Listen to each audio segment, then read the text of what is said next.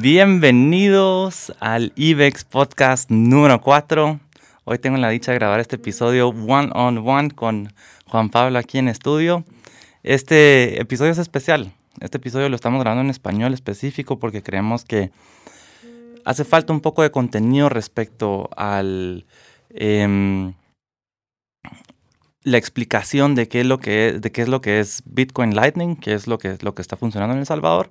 Entonces, em, te paso la, la, palabra, JP, para que des la intro del episodio y nos contes de qué vamos a hablar. Gracias, Esteban. Hola a todos.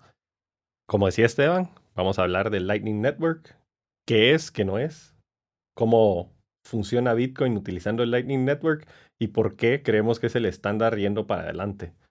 Y si entramos ya de lleno al tema, para poder hablar de Lightning Network de necesidad se tiene que hablar un poco de Bitcoin. Y claro, si nos ponemos a hablar todo de Bitcoin, como sabemos bien, pasamos años y no, no terminamos. Entonces vamos a encapsular esta conversación específicamente a qué está haciendo el protocolo base de Bitcoin para dar la base o las fundamentos, no, ¿cómo se llaman? Los foundations. Eh. Las fundaciones, los, bueno, no, los pilares. Los pilares para poder construir el Lightning Network.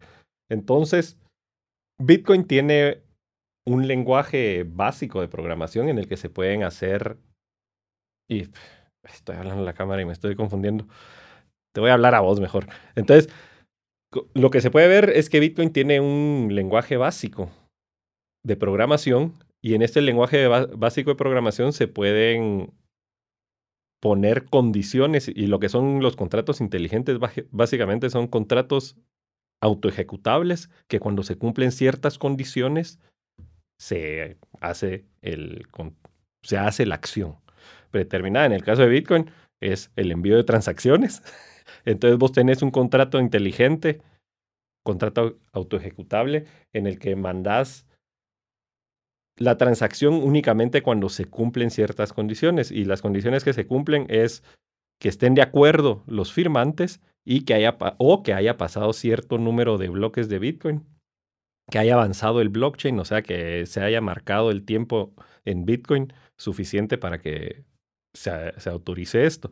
Y entonces, en ese contexto, Bitcoin permite que vos puedas utilizar en una relación de par a par el Bitcoin y hacer cientos de transacciones sin anunciarlas en el blockchain base entre dos pares sin tener que confiar en ese par, porque ese es el problema. Si queremos hacer cientos de transacciones de Bitcoin, podríamos abrir nuestra tablita Excel aquí en la laptop y decir, ah, bueno, ¿cuánto es tuyo, cuánto es mío? Y nos lo estamos intercambiando. Y básicamente cuando están en un exchange, eso es lo que están haciendo. están haciendo transacciones que alguien lleva una tabla y que está atribuyéndole ese Bitcoin. En el Lightning Network es diferente porque no estoy confiando en esa tablita, no estoy confiando en quién lleva la tabla, sino que estoy utilizando los contratos inteligentes que existen dentro de Bitcoin para no tener que confiar en mi contraparte, sino que saber que todas estas transacciones que estamos haciendo entre nosotros se tienen que cumplir ciertas condiciones para que sean válidas y que después, cuando termina nuestra relación de pares, se anuncian en el blockchain de Bitcoin. Creo que tocaste un tema súper interesante ahí ahorita que me, me prendió una luz. Em, me gustaría también dar como un scope eh, genérico, así, bird's eye view de todo esto. El episodio le, pusimos el título Lightning Network Bitcoin Killer App. Esto significa eh, que estamos viendo nosotros la ejecución de la red de Lightning como la mejor aplicación o como el email del Internet Así está el Bitcoin Lightning Network a Bitcoin. Y creo que ahí también hay que, hay que ver ciertas cosas, porque en programación, cuando construís em, productos, se construyen en capas. Entonces, nosotros estamos saliendo de un entendimiento donde Bitcoin y Bitcoin Core como tal es el protocolo base. Y, tiene, y creo que eso también deberíamos de, entrar, vos lo explicas muy bien. Em, el protocolo base es, es, importante entender por qué em, es porque es clave que este sea lento, pero que sea seguro y, y porque se tiene ciertas restricciones que tiene, porque por ciertas cosas tuvo que, pues, por ejemplo, el tamaño del bloque. El tamaño del bloque es lo que determina también cuántas transacciones pueden haber por minuto. Y ahí entonces entramos al, block wars y, de eso nacen específicamente muchos proyectos alternos a Bitcoin diciendo que el protocolo base tiene que tener muchas funciones ya integradas, rapidez de transacciones y demás. Pero aquí lo interesante es que si te das cuenta, el protocolo base tiene que ser como es, como es Bitcoin hoy en día, que no es enteramente incambiable, porque sí tiene cambios. Ahorita en noviembre viene Taproot, que es un, nuevo cambio que, que, entra, pero simplemente a diferencia de los otros proyectos, los cambios no se ejecutan porque un grupo de personas centralizadas dice, va, ahora sí hagamos este cambio y todo. No, es un cambio que toma años porque se tienen que convencer a miles de personas alrededor del mundo a que entiendan esto y que lo vean como una mejora real y entonces lo apliquen. Y también cuando decías de las actualizaciones de Bitcoin y algo que ha sido muy importante en ellas es que son optativas. Entonces, cuando hablamos de Taproot, los que quieren seguir utilizando Bitcoin sin utilizar Taproot, pueden hacerlo. Fue lo que sucedió en 2017, que se implementó Segwit. Segwit fue lo que permitió que se pudieran construir canales de Lightning encima de, Lightning, ¿va? Perdón, encima del protocolo de Bitcoin. Y entonces, pero fue optativo. Entonces, si vos querés seguir usando Bitcoin sin utilizar Lightning, sin utilizar nada, sino que directo en el main chain con las reglas que venían desde siempre, lo podés seguir haciendo y sigue siendo compatible. Y yo creo que eso es lo importante y la gran diferencia. Y lo he pensado mucho. ¿Qué es lo que hace que, hace caso, hagas un cambio y una actualización y se pueda considerar que siga siendo Bitcoin Bitcoin? Y creo que la respuesta es, ahorita ya no puedes dejar a nadie atrás, ya son millones de personas utilizando Bitcoin. Entonces, cualquier cambio que tengas que hacer obligatorio va a dejar de ser Bitcoin. Aunque haya más gente que se pone de acuerdo y, es interesante, hagan el cambio, pero sí. Y, viendo Segwit específicamente, se tardó cuatro años en implementarse. Entonces, creo que eso es, eso es la importancia ahora donde está saliendo mucha retórica de proyectos nuevos y que dicen, no, que Bitcoin es muy lento, que Bitcoin acá, bla, bla, bla. Es simplemente, son personas que no están entendiendo de que esto es por capas hay base, hay cierto protocolo y entonces para poder construir encima toma tiempo, toma convencer a diferentes personas y eso tiene sus ventajas. Si me preguntas a mí sobre qué vas a montar el sistema financiero del futuro, prefiero montarlo sobre algo que tome tiempo en crearse y que sea eh, un empuje eh, de muchas personas que vas convenciendo a que vayan llegando a un consenso a que sea simplemente una sola institución que pueda cambiar las reglas directamente, porque entonces es totalmente contraproductivo a la propuesta de, de lo que estás buscando, ¿verdad? Si no, quédate mejor en el sistema financiero tradicional. Y ahí está. Y tocaste el punto más importante y de nuevo vamos a regresar, con Rafa lo hablábamos y le decía, es que no existe la palabra en español para trade-offs, que es básicamente vos tenés que escoger una cosa u otra. Y me decía, no, sí, sí existe en español, es cuando das concesiones, cuando... Decía, es que no es exactamente lo mismo cuando haces un compromise, ¿va? Es la palabra en inglés, dar concesiones. Le decía, no, no es lo mismo. El concepto este de trade-off es, y hay una frase famosa en inglés que no puedes tener tu pastel y comértelo también. Entonces, es básicamente, o te comes el pastel o lo tenés ahí para venderlo, para hacer lo que querrás con él, pero no puedes ambas al mismo tiempo. Y eso sucede. Vos o podés tener reglas que no cambian o podés tener un protocolo eficiente. Básicamente. Y entonces se reduce a Bitcoin. La gran mayoría de trade-offs se sesgaron hacia poder tener reglas que no cambian. Y entonces la descentralización es en son de eso, la que sea pequeño y que cualquier persona pueda verificar sus propias transacciones de Bitcoin, son con eso en mente, con mantener reglas que no cambien. Y y si nos pudieras contar un poco de la historia de cómo llegó Bitcoin Lightning, cómo se llegó a armar y, cuánto tiempo lleva eh, creándose, porque esto no fue de la noche a la mañana. Cuando me parece que fue en 2016 que se publicó la especificación, el white paper de, de Lightning, donde se hace este concepto que vamos a entrar en él. Y se necesitaba en el momento que se describe Lightning, se necesitaba de la actualización de Segwit que ya se venía hablando.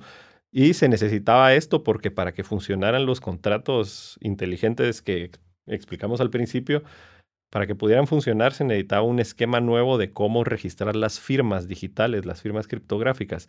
Y entonces esto fue lo que dio Segwit. Segwit significa Segregated Witness y entonces es un esquema para verificar las firmas digitales dentro de cómo se construye la transacción. Y para poder tener Lightning se necesitaba tener Segwit y Segwit todavía no está implementado. Entonces Lightning se describe incluso antes de que se pudiera implementar. Ya en 2017 pasa Segwit y ya se puede empezar a construir y se publican porque de nuevo Lightning, el, el Lightning Network es otro protocolo, es, son reglas que hay que seguir para poder interactuar de esta manera utilizando Bitcoin. Entonces tenemos que estar utilizando las mismas reglas para poder compartir la información.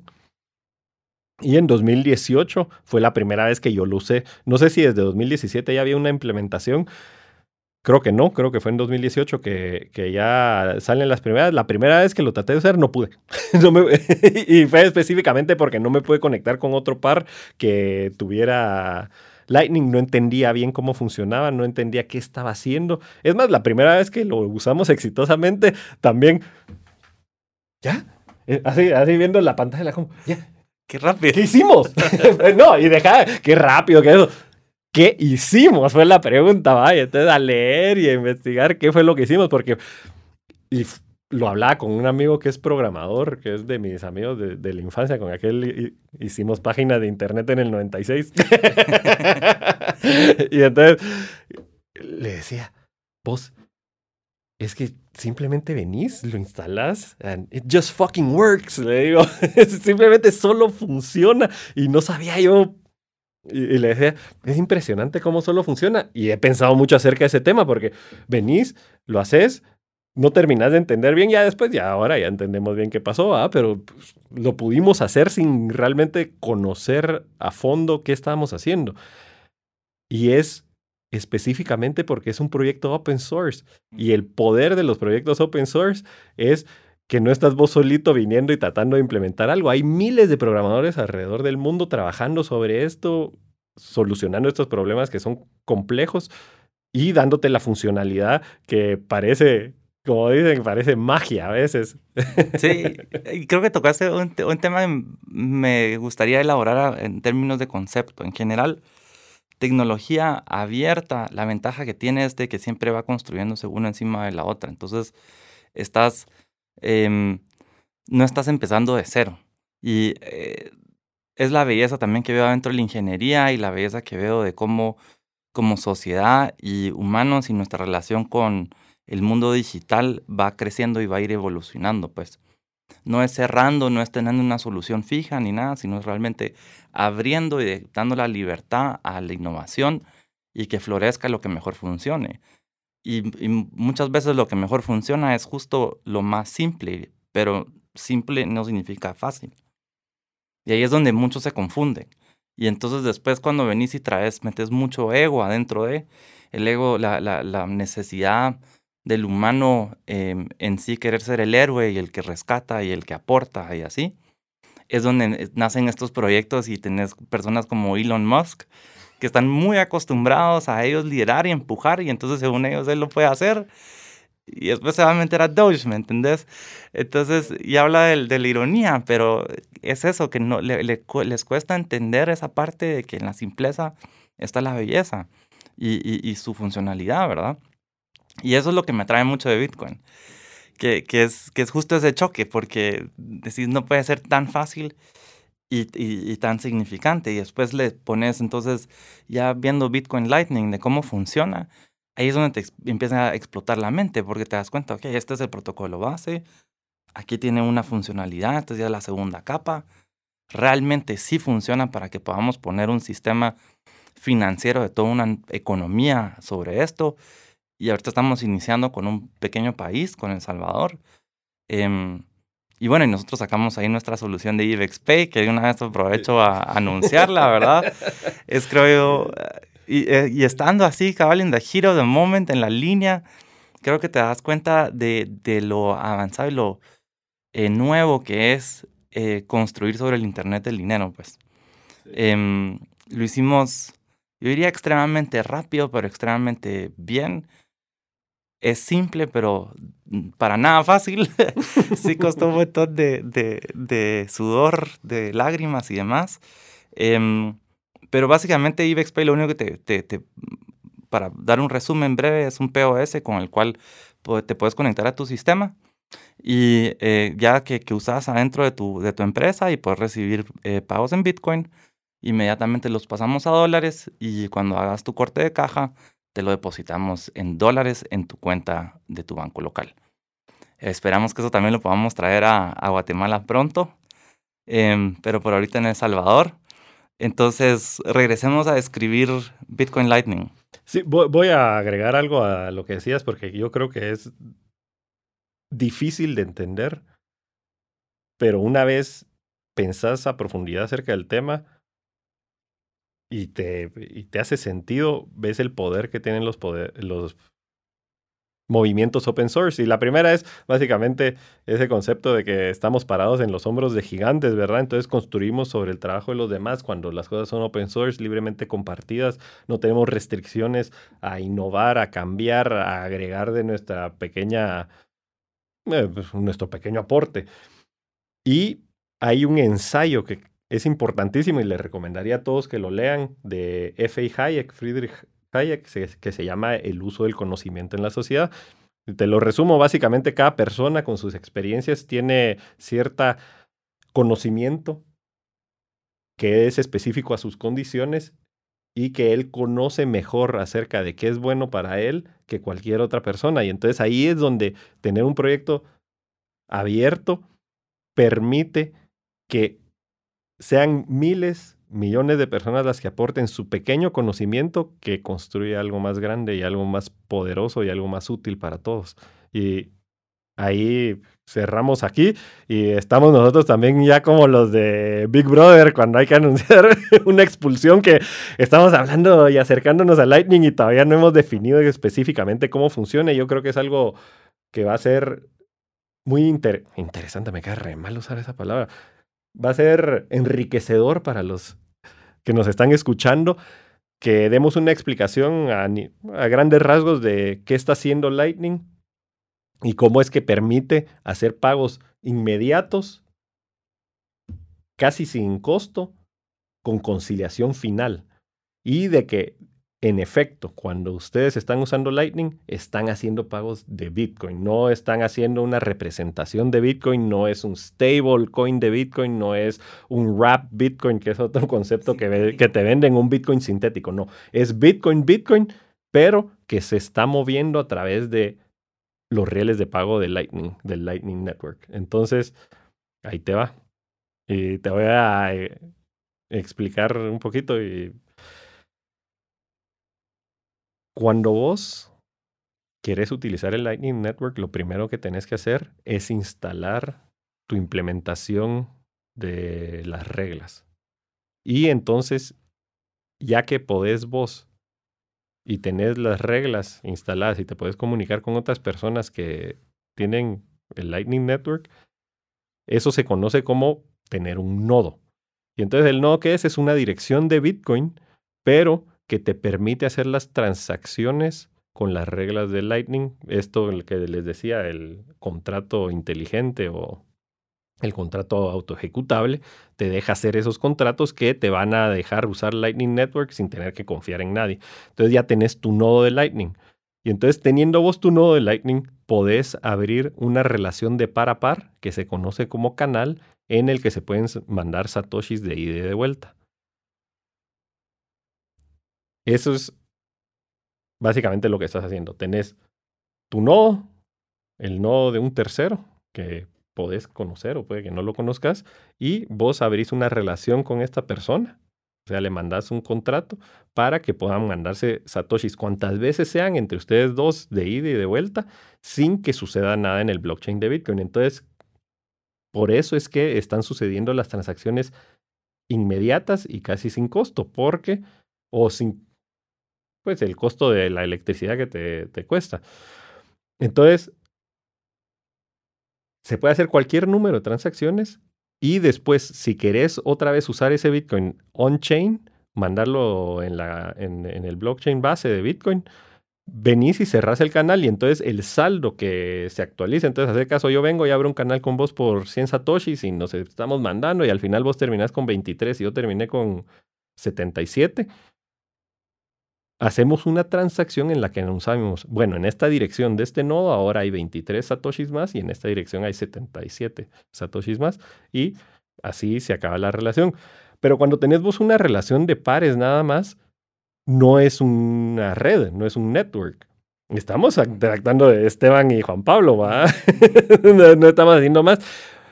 Y aquí es lo bonito de el Lightning Network. Vos podés abrir estas relaciones de pares con múltiples nodos. Entonces yo puedo estar conectado con Esteban, con José, con Juan, con María, con cuantos nodos quisiera yo.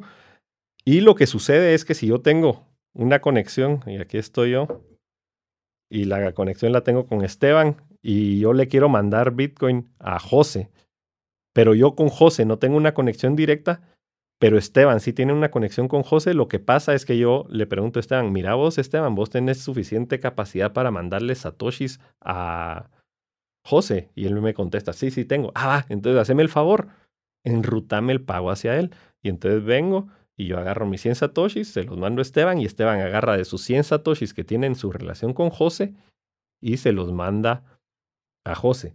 Y entonces aquí es donde entra lo interesante y algo que le agrega complejidad trabajar con el Lightning Network y que es el trade-off que tiene básicamente el Lightning Network y es específicamente este manejo de liquidez. Porque si yo vengo, yo tengo 100 satoshis y tengo la capacidad de mandarle los 100 satoshis a Esteban, pero Esteban no tiene 100 satoshis en su cuenta que, que está llevando con José, entonces él no me puede ayudar a enrutar ese pago.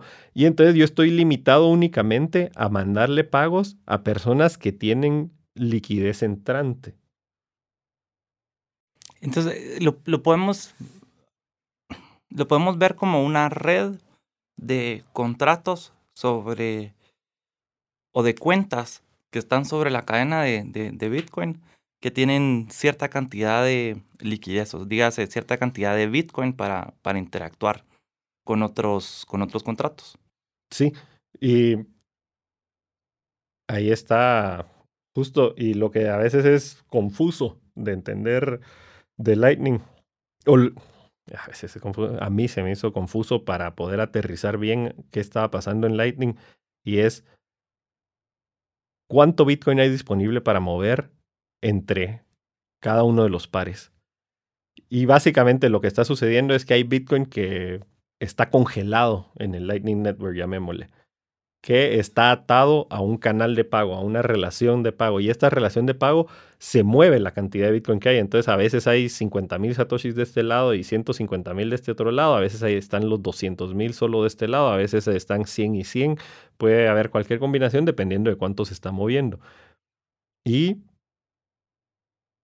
ahí cuando empezás a entender eso y empezás a entender cuál es la interacción entre la liquidez de este canal que tengo Esteban con Juan Pablo y este canal que está de José con, con Esteban y cómo se pueden relacionar eso y, qué hacia dónde me deja enviar satoshis en qué dirección los puedo mover y también poder tener no solo dos relaciones, sino que tener seis, ocho, nueve, doce. Parece que el promedio es tener nueve canales abiertos con diferentes personas y hay personas que se están dedicando específicamente a enrutar pagos que tienen, se conocen como routing nodes, que tratan de balancear liquidez para que puedan pasar pagos para este lado y para aquel lado y que puedan llegar a su destino final.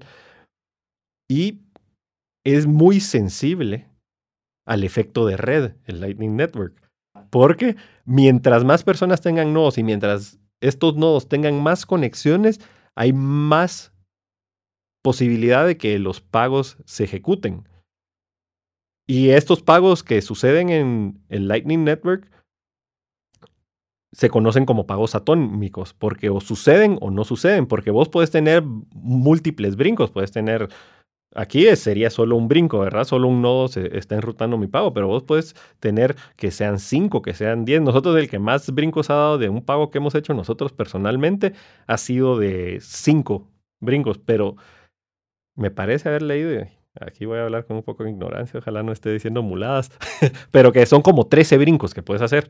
Entonces puedes enrutar pagos en 13 brincos. Entonces, básicamente, si tenés un par de conexiones, ya estás conectado con todos. Y sobre todo si te conectas a uno de estos nodos enrutadores, básicamente no hay límite a, quién le puedas hacer un pago. Y aunque esté mandándole yo a alguien que está en Australia un pago de Lightning en su billetera que tal vez está hosteada en Europa, le llega el pago y fue algo que hicimos con... Así los cinco bricos.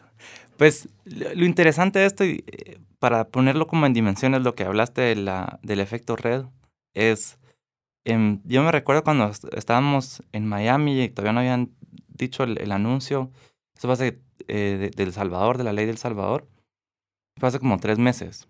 Em, en ese entonces, y no, creo, no, no estoy seguro si mis números están correctos en la mente, pero en ese entonces habían como solo, ¿verdad? 3.5 millones de dólares representativos en Bitcoin sobre el Bitcoin Lightning entre todos los nodos. Yo esos números los conozco un poco porque también me estaba fijando. Había un poquito menos de 600 Bitcoin.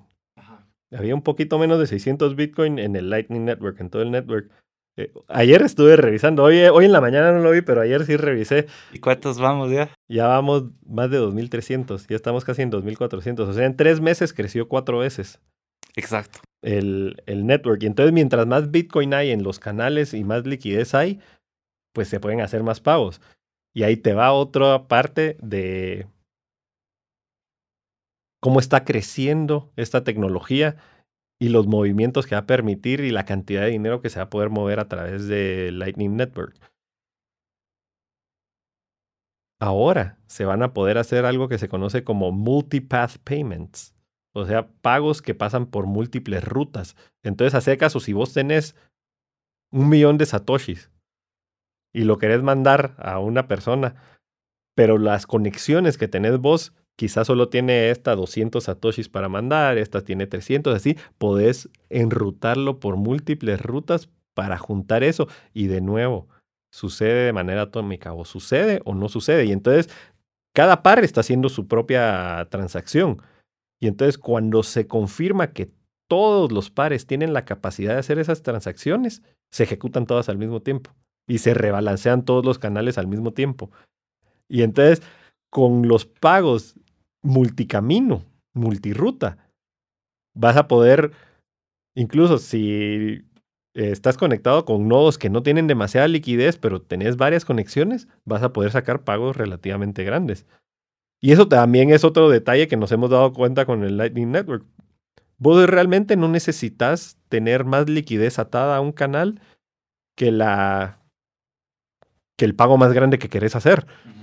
O quizá un poquito más, ¿va? Para tener redundancias, porque vos puedes rebalancear las liquideces que tenés, sobre todo cuando estás hablando de tener un nodo que enruta pagos.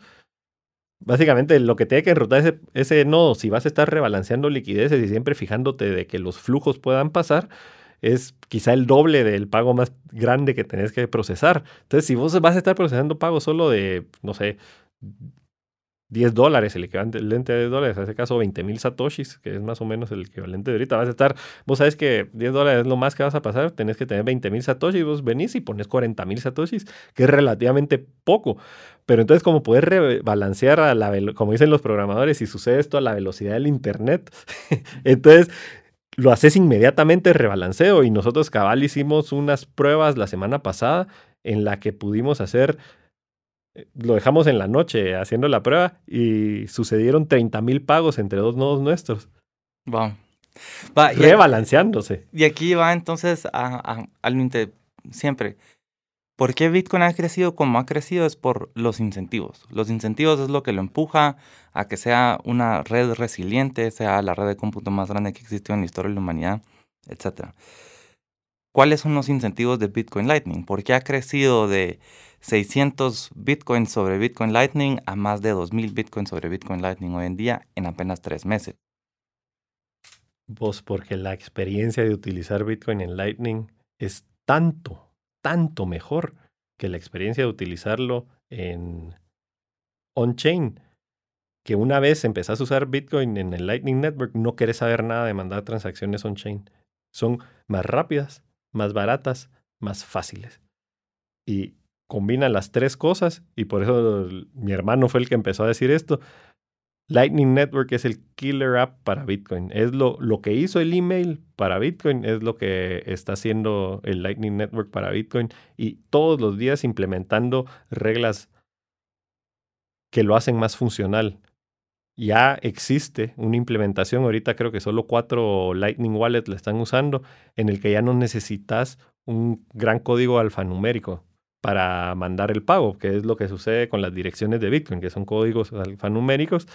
Y las transacciones de Lightning no son a dirección que lo mandas, pero generas un invoice y es un código alfanumérico todavía más largo. Pero ahora ya hay una implementación de las reglas en las que con lo que equivale a una dirección de email podés tener registrado en tu wallet y entonces cuando escoges mandarle a esa persona, básicamente metes su email.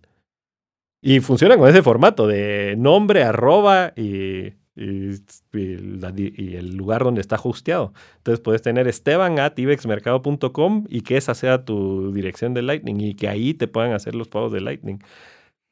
Bueno, ahí dimos un hint a lo que le estamos apuntando. Em, nosotros, ¿eh? la comunidad de Lightning. Y entonces, como te digo, ahorita hay cuatro que lo... Y eso fue otra cosa que estaba oyendo a desarrolladores de Lightning hablar. Y es otra cosa que lo hace bien flexible Lightning, porque vos tenés la regla básica de cómo tienen que funcionar los contratos inteligentes para que no tengas que confiar en el otro par. Pero después, dentro de eso, la información que puedes compartir en una relación de pares es la que te pongas de acuerdo con ese par. Entonces, si vos querés tener una funcionalidad adicional en Lightning Network, lo único que necesitas son dos nodos que tengan reglas ampliadas, digámosle, que te permitan compartir más información a la hora de hacer esa transacción. Entonces, no sabemos a dónde pueda llegar y ahorita pues poniéndose así solo a fantasear, va. Imagínate que vos pudieras tener una relación de pares de entre dos nodos tuyos, interna. Y en esta relación de pares, vos podrías tener información de inventarios.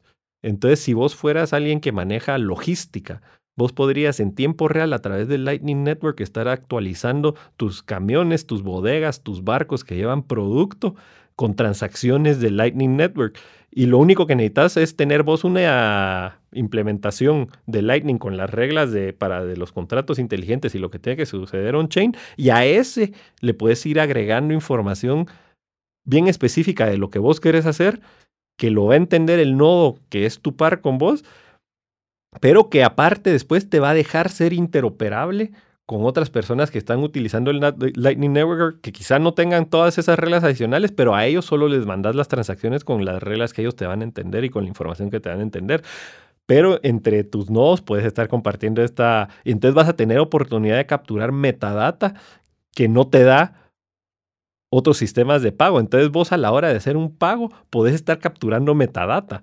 Y eso va a abrir cosas que eran impensables, así como era impensable que existiera algo como Netflix en el 96, que fue cuando yo empecé a hacer páginas web, o 97 creo que fue, en el 97, era impensable Netflix, era simplemente... no, había ancho de banda que diera. Y, y, justo esto, mm, hoy en día ya estás viendo muchas cosas que están desarrollando sobre Lightning, no solo pagos em, inmediatos, ¿verdad? Sino también eh, tenés chats. Eh, y lo, que acabas de describir. O sea, eso es lo, interesante de cuando ves Bitcoin como el Internet del dinero. Y por eso hablamos de que Bitcoin es el Internet del dinero, porque se está construyendo encima de eso, el alcance que va a tener es enorme, es imposible realmente poder em, entender todas las ramificaciones y todas las repercusiones que van a tener eh, en el mundo eh, aplicación del Internet del dinero ya, ya en, el, en, la vida pues, cotidiana.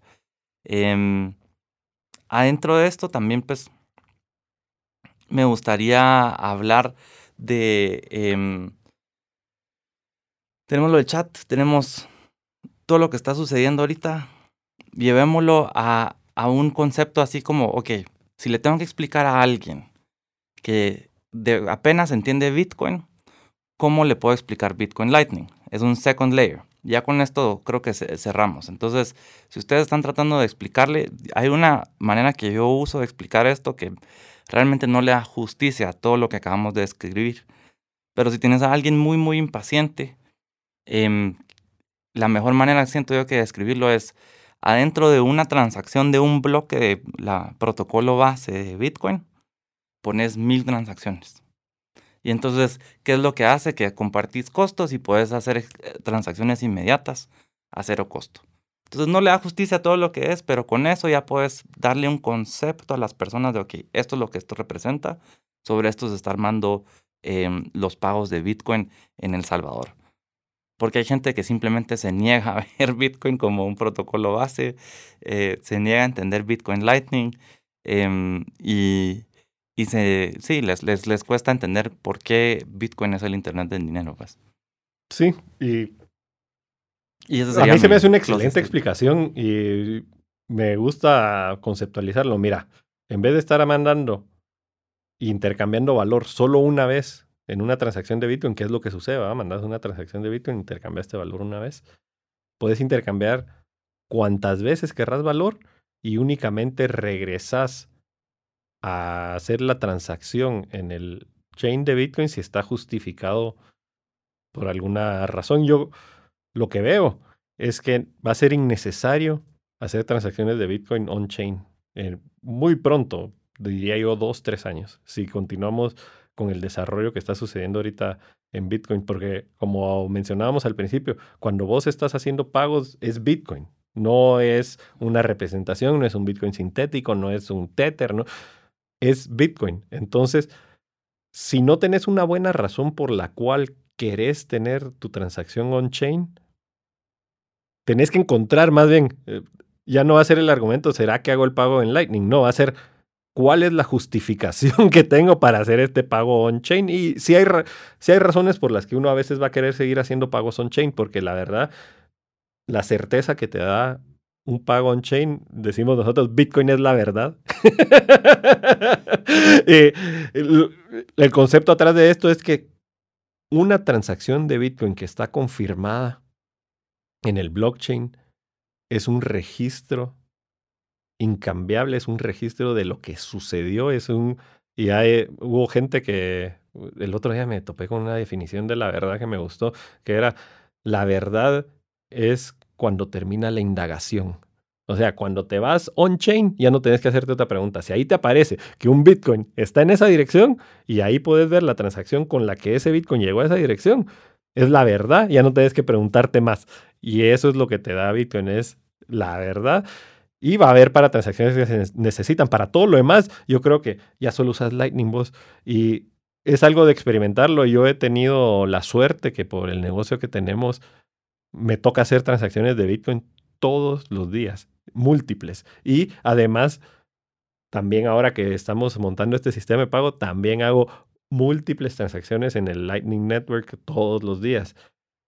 Y te digo, si yo tengo la opción entre Lightning y en on-chain, solo escojo Lightning. Ya no quiero saber nada de on-chain, ya tengo yo mis wallets. Es más, tengo un montón de wallets, ya borré. Solo me quedé con tres wallets de Bitcoin on-chain. Todas las demás tienen que tener funcionalidad Lightning o no quiero ni verlas. y, eh, eso es para mi uso personal. Ahorita en la empresa, como todavía pues estamos atendiendo clientes y todavía no está lista esta tecnología para entregársela a nuestros clientes guatemaltecos, pues todavía no. Pero a nuestros clientes salvadoreños están altamente incentivados. Número uno, porque el estándar para el app del gobierno va a ser el Lightning Network. Y segundo, porque se va a estar utilizando para pagos. Entonces, cuando vos estás utilizando Bitcoin para pagos, es un concepto totalmente diferente. Y ahí me gusta mucho lo que hablaste vos. ¿Te estaba viendo en vivo o lo platicamos en el otro podcast? O fue, no, no fue en eso. En Satoshi, Venezuela. Ah, en- sí, estabas en el podcast de Satoshi. Shout out, Cripto Bastardo. Crypto Bastard. Pero sí, diste la explicación y es que Bitcoin es dos cosas. Es, por un lado, el activo y por otro lado, el protocolo, los rieles de pago. Y entonces aquí específicamente Lightning Network son esos rieles de pago. Entonces si querés utilizar como dinero Bitcoin, como moneda de curso legal, tenés que usar Lightning, porque si no, Bitcoin lo estás conceptualizando como activo, no vas a poder ver la propuesta de valor y entender por qué podés estar haciendo y podés utilizar a Bitcoin como una moneda de curso legal en un país o en múltiples países y ojalá lleguemos a eso en todo el mundo. Entonces ahí es poder hacer esa diferenciación y entender, aquí están mis reales de pago. Yo, el Bitcoin que traigo en mi wallet de Lightning es como el Bitcoin que traería en una billetera. Y, perdón, como el dinero que traería en una billetera. Sí, como el efectivo, como el cash, va, que si tiro la billetera, pues se me perdió y entonces no traigo grandes cantidades. Y on-chain, ahí tengo mis ahorros, tengo como mi cuenta de banco. Y después, si querés tu patrimonio, ese lo tenés guardado en un cold storage, en algo que es inaccesible a través del Internet. Y entonces ahí tenés tus niveles de seguridad. Yo creo que va a ser un proceso de educación, va a ser un proceso de aprendizaje, un proceso de uso. Y hasta que no lo usas repetidas veces, realmente no agarras la propuesta de valor. Y entonces yo lo que le recomendaría a las personas es que bajen un, un wallet que sea compatible con el Lightning Network. Está Wallet of Satoshi, está Breeze, está Blue Wallet, está Moon, está Eclair. Hay diferentes, pues Strike solo los gringos lo pueden usar, pero pues está Strike y está Bitcoin Beach. Strike también está en El Salvador y que lo prueben que lo prueben, que lo difícil aquí es que pues para tener Bitcoin tenés que comprárselo a alguien. Ya vamos a estar ayudando con eso en El Salvador también, pero y aquí en Guatemala nos pueden contactar para conseguir su primer Bitcoin. Y nosotros pronto en, eh, aquí en Guatemala vamos a ofrecer esa opción a nuestros clientes de que reciban ya su Bitcoin directamente en Lightning. Y yo creo que es una, va a ser la mejor manera que la gente pueda usar Bitcoin de a diario. Así es, entonces cerrando, em, los motivamos, incentivamos a que si tienen un negocio y quieren aceptar Bitcoin en su negocio, nos contacten, ahí tenemos Pay para que ustedes puedan recibir ya los dólares en su cuenta bancaria local. Em, también adentro de esto, ejemplificando bien breve cuáles el, las, las ramificaciones de, de, Bitcoin Lightning, es eh, los salvadoreños a partir del 7 de septiembre, teniendo el Chivo App, si tenés un salvadoreño en Estados Unidos que tiene acceso a una cuenta bancaria en Estados Unidos, puedes cargar Strike súper fácil. Conecta su cuenta de banco a Strike. Puede comprar Bitcoin en Estados Unidos con Strike por 0.03% de costo. 0.03%. Después agarra ese Bitcoin, lo manda inmediatamente a su contraparte en El Salvador y él lo puede pasar directamente, inmediatamente, a cero costo a dólares. Entonces estamos hablando de un costo de remesas, de pasar valor de Estados Unidos a El Salvador a 0.03%. Hoy en día está entre 30 y 15% más o menos de los costos. Entonces solo para que veamos ahí ya la escala de lo que esto lleva. Y más importante, creo yo, es esta capacidad de poder intercambiar valor directamente y ya no tener que depender de intermediarios. Yo cuando vivía en México, uno oye de, las remesas que se reciben y sobre todo las personas que tienen acceso a cuentas bancarias, que en este ejemplo que diste vos sería una de estas personas que tiene acceso a cuenta bancaria, es relativamente barato, puedes usar Venmo, puedes usar un montón de servicios, incluso puedes mandar wires bancarios y entonces se les hace, ah, si yo mando mil dólares de Estados Unidos y me cuesta solo 35 es 3%, ¿qué están diciendo de 15%? Y es que no entienden la realidad de los migrantes ilegales. Y fue lo que yo vi, en Chiapas, porque me platicaron de primera persona personas que recibían y personas que habían enviado remesas. Entonces, básicamente, si estás de ilegal ahí, para empezar, no te puedes parar en Western Union y comandar una remesa porque te piden que presentes identificación. La mayoría no tienen identificación. Entonces, lo que hacen es que se juntan varios y le piden a alguien que tiene identificación, puede ser el capataz, puede ser alguien que ya se regularizó ahí, y le piden a veces de favor, a veces le pagan una parte, lo normal es que le pagan un poquito a esa persona para que les haga el favor, y esa persona que hace el favor de mandar las remesas de 5, 6, 10, 15 personas, se las manda a otra persona singular en México que de nuevo tiene su credencial, no todos tienen capacidad de ir de nuevo a pararse en una oficina de, de remesadora y presentar una identificación oficial, un recibo de agua, a veces piden ahora también recibos, y, recibir las remesas. Entonces, no lo hacen directamente persona a persona, a veces lo hace el sobrino, y entonces le reparte a todas las tías y a su mamá. Y también le dan su propina, ¿va? Por hacerlo. Normalmente el que recibe aquí pues, es por propina y allá vienen y le pagan a alguien que tiene tarjeta y ese sí les cobra. En ese caso, si vas a mandar 100 dólares, dame para el, para la Coca-Cola, ¿va? Y le, sale un dólar, no es demasiado, pero es un costo adicional escondido que no se ve. Y además de todas las remesas que como no se están haciendo persona a persona, se pierden en el camino, entonces que no llega nadie a reclamarla y ahí es donde cuando ya agarras el promedio de cuánto valor se mandó en remesas de la persona que está generando eh, el dinero y que está mandando ese dinero a la persona que recibe, ahí es donde ves ese porcentaje alto. Y esto es lo que te abre poder tener un sistema de pagos mundial interoperable que no requiere de permisos, que no puede ser censurado y que funciona de persona a persona con conciliación final.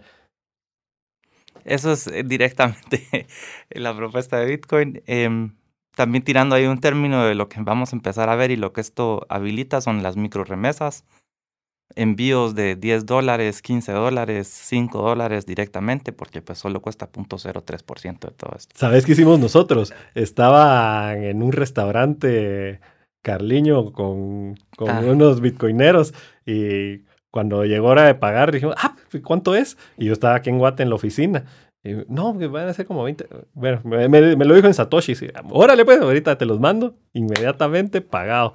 Entonces, podés, si estás viviendo afuera y querés invitarle la ronda a tus cuates, directamente al bar les haces el pago. Directo. Pues entonces cerramos este episodio. Creo que fue excelente. Espero se lo hayan disfrutado tanto ustedes como nosotros. Gracias por acompañarnos.